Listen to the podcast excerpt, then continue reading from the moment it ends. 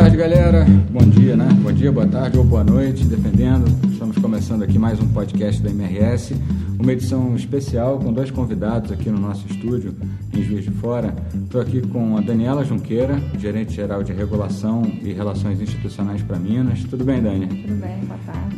E com o meu querido professor Rafael Hipólito. Hipólito já gravou podcast, né? Tá, já, daqui a pouco tá pedindo, tá pedindo música no Fantástico, né?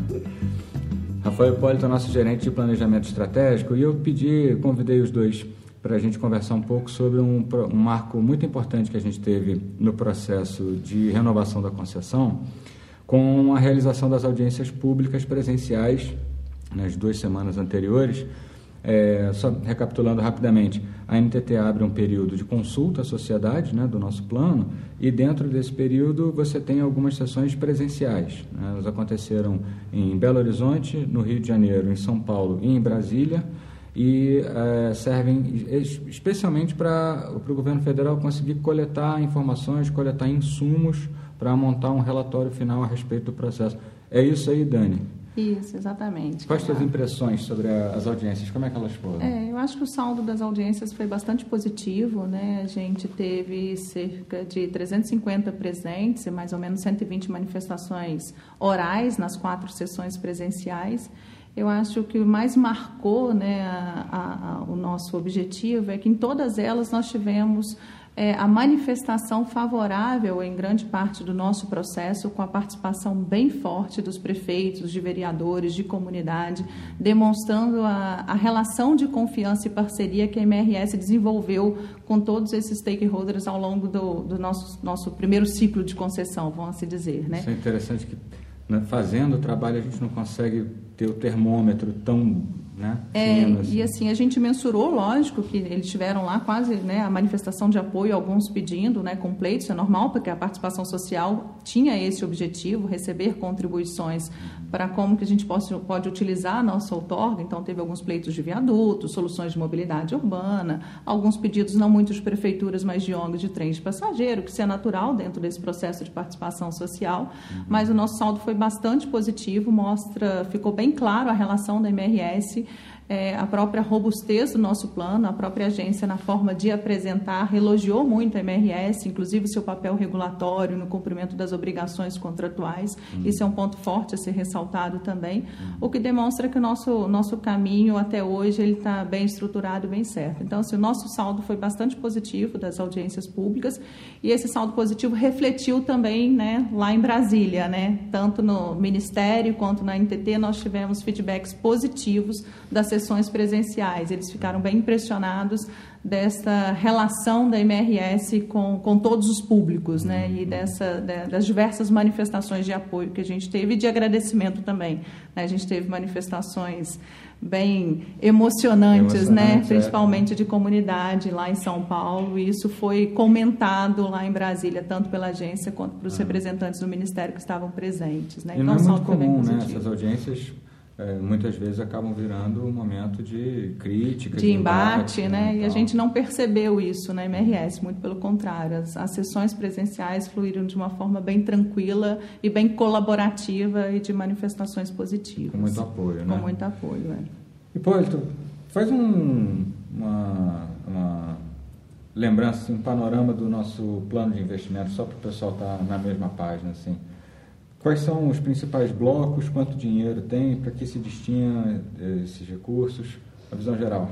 É, vamos lá. Relembrando, o pessoal já viu, ouviu falar, quando a gente fala que o nosso plano tem um investimento de 7,5 bilhões de reais, como é que a gente divide isso? Né? A gente tem um primeiro bloco aí de 3,1 bilhões de reais, que é um investimento que a gente vai fazer para aumento da capacidade e para melhoria da produtividade né, da nossa operação. Então, esse bloco aí, obviamente, está muito voltado para o desenvolvimento do mercado de carga geral, que é o foco que a MRS pretende dar nessa segunda perna do contrato. A gente, obviamente, cresceu muito no Heavy Haul e é excelente no Heavy Haul e a gente quer agora expandir isso também para a carga geral. Isso foi também bem comentado pela agência, né? Foi, foi bem né? ressaltado uma mudança de, né, de conceito né, da, da MRS. Muito bem. É, então, com isso, por exemplo, regiões como Vale do Paraíba, a Baixada Santista, obviamente vão receber bastante investimento, mas Minas e Rio também, porque a gente quer desenvolver essa rota da carga geral entre as três grandes regiões metropolitanas do país. Aí, além desses investimentos para expansão de capacidade, tem uma outorga no final desse processo que a gente tem que pagar para o governo. E tudo que está sinalizado pelo governo é que ele quer converter essa outorga em investimentos de interesse público. O que, que seriam esses investimentos de interesse público?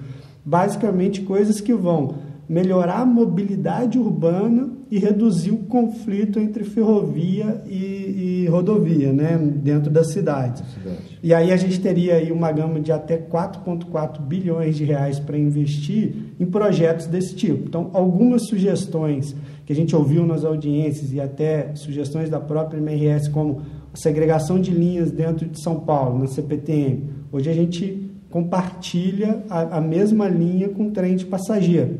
Então, uma alternativa para eliminar esse conflito e, e, melhorar a mobilidade urbana é construir uma linha segregada, paralela à linha do, do trem de passageiro, dentro da cidade de São Paulo, onde a gente vai conseguir liberar espaço para que o trem de passageiro possa ampliar sua capacidade de transporte e até mesmo implementar novos serviços, como é o trem intercidades que eles tanto falam aí entre Campinas e São o Paulo. O TIC, né? O TIC. Andei lendo a estimativa de 300 e tantas mil pessoas, 350, 380 mil pessoas por dia, né, a, a demanda para o TIC. Então é realmente um impacto absurdo ali para a região metropolitana, né? Um projeto que e, e vai é um mudar projeto forte do governo de São Paulo hoje, do estado de São Paulo, né? Um, é um pleito dele. É uma alternativa muito interessante que a gente colocou na mesa, o governo de São Paulo concorda, por exemplo, uhum. ao que já se falou no passado como um ferranel, uhum. porque é, é, hoje a carga entra dentro da cidade de São Paulo e o passageiro também. Então, não adianta a gente só só contornar a cidade de São Paulo. Então, as segregações ela consegue é, eliminar esse conflito e manter o atendimento ferroviário dentro da cidade de São Paulo. Permitindo até uma expansão do transporte passageiro dentro de São Paulo uhum. também. Isso. É, tem, além, eu acho que, eu, pelo que eu entendi, o ponto fundamental é liberar a capacidade para a PTM crescer, poder implementar o TIC, então tem esse ganho aí. E, mas você vai ter também outras possibilidades, inclusive no, no Rio, né? na audiência do Rio, é, o, o, setor produtivo está interessado nisso porque você acaba também criando criando o eixo, uma, né? o eixo Rio São Paulo, que é uma coisa que a gente né? falou, a gente é. consegue hoje fazer é, é, uma ligação Rio-São Paulo, e aí estou falando de São Paulo, cidade de São Paulo, a gente consegue chegar com a carga dentro da cidade de São Paulo. Uhum e isso daí, obviamente, tiraria muitos caminhões da Marginal Tietê, é uma, da Dutra. Que é uma outra ótica de política pública que a gente está desenvolvendo também. Seriam ah. as soluções de desenvolvimento de polos intermodais, de terminais, para fomentar o transporte de carga geral, aliviando o, os caminhões das rodovias. Então, esse é um pouco também do que a gente está conversando com o governo de Minas e o governo do Rio também. Acho que no Rio também a gente teve uma manifestação muito forte do, dos portos, né? É. Então, de melhoria tanto dos portos do Rio de Janeiro, de Itaguaí também, a gente teve uma presença muito marcante das autoridades, né, portuárias, da autoridade portuária lá e dos representantes dos portos também. Uhum. Acho que isso foi interessante. O, a conversa andou, mas é, falta um, um, bloco ainda, tem um pedaço dos investimentos, né? O, o sustaining. É, o que é e como usar o Sustain? É, quando a gente fala aí do, de todos os investimentos do plano, tem uma fatia importante aí que a gente chama de Sustain, que é, na verdade, um investimento que a gente precisa fazer para manter a capacidade produtiva da MRS. Então, a gente está falando de 30 anos de concessão, a gente tem que repor os ativos. Aí a gente está falando de vagões, de locomotivas, da via permanente, do, dos equipamentos. Então tem uma vida útil esse, todos esses equipamentos e materiais. Então a gente precisa fazer a reposição disso ao longo dos anos. Então, óbvio tem um volume financeiro significativo para isso. A gente está falando aí de 14,6 bilhões de reais investidos na, na, na compra desse, desses materiais e, e, componentes.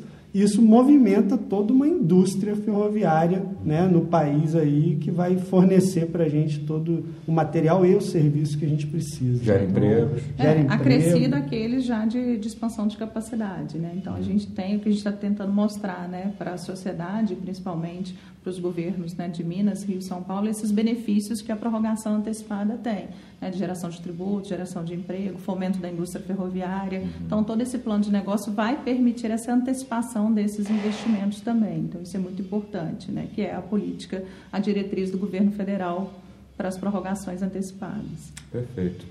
Gente, se vocês tivessem que, é, para fechar, né, uma mensagem para os nossos colegas das equipes que participaram direta ou indiretamente do trabalho.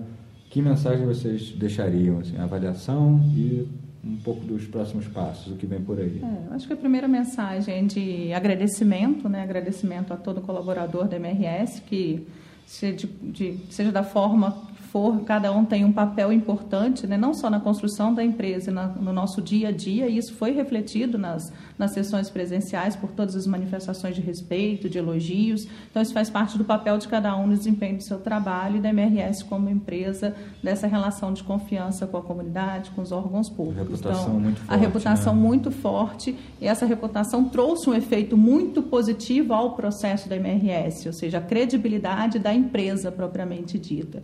Então, acho que a primeira mensagem é de agradecimento para todos os colaboradores da MRS. É, isso refletiu de forma muito séria. E, e, pensar nos próximos passos. Né? A gente teve todo um trabalho que foi a construção desse plano e que também teve a participação de diversas áreas na elaboração do plano para apresentação da NTT. A sessão presencial é um marco importante, o fechamento das contribuições, o prazo foi prorrogado por mais 45 dias, então a gente tem até 13 de setembro para receber novas contribuições por escrito no processo da NTT. Passando em paralelo é construção dessa política pública com o Ministério da Infraestrutura, com a NTT, com o DENIT, na solução desses investimentos públicos, nesse 4,4 bi aí, aonde que eles serão investidos. Então, isso é um passo muito importante e depois o fechamento do relatório para a NTT e o encaminhamento do processo para o TCU. Então, assim, todo esse processo, que é um processo forte pela frente ainda de grandes trabalhos que virão, a gente vai precisar né, da participação de diversas áreas, de, é, de das partes técnicas, para nos dar o suporte para aprovação desse plano na NTT. É, o Hipólito pode falar um pouco mais também de como que a gente contou né, com a participação de todo mundo na elaboração desse plano. Então, assim, existe um longo caminho pela frente, já percorremos um grande caminho, mas existe ainda um longo caminho pela frente. Mas acho que a principal mensagem é de agradecimento e que, que a gente construa ainda os próximos passos juntos. É, eu acho que foram três anos aí de trabalho intenso aí de, de várias áreas, todo mundo participando da, da elaboração dos estudos, das propostas, das soluções. Então, realmente tem que agradecer o desempenho do time que não parou o dia a dia, igual a Dani falou. Acho que assim, o dia a dia da empresa funciona muito bem, sempre funcionou muito bem e isso foi refletido aí na boa reputação que a MRS teve na, na, nas audiências, o reconhecimento que a gente recebeu e, ao mesmo tempo, trabalhar pesado para concluir esse trabalho agora aí, né, que ainda falta alguns ajustes finais, um, um, um redesenho aí de um ponto ou outro que sair da audiência, a gente continua contando com a colaboração de todo mundo para fechar com chave de ouro esse trabalho aí.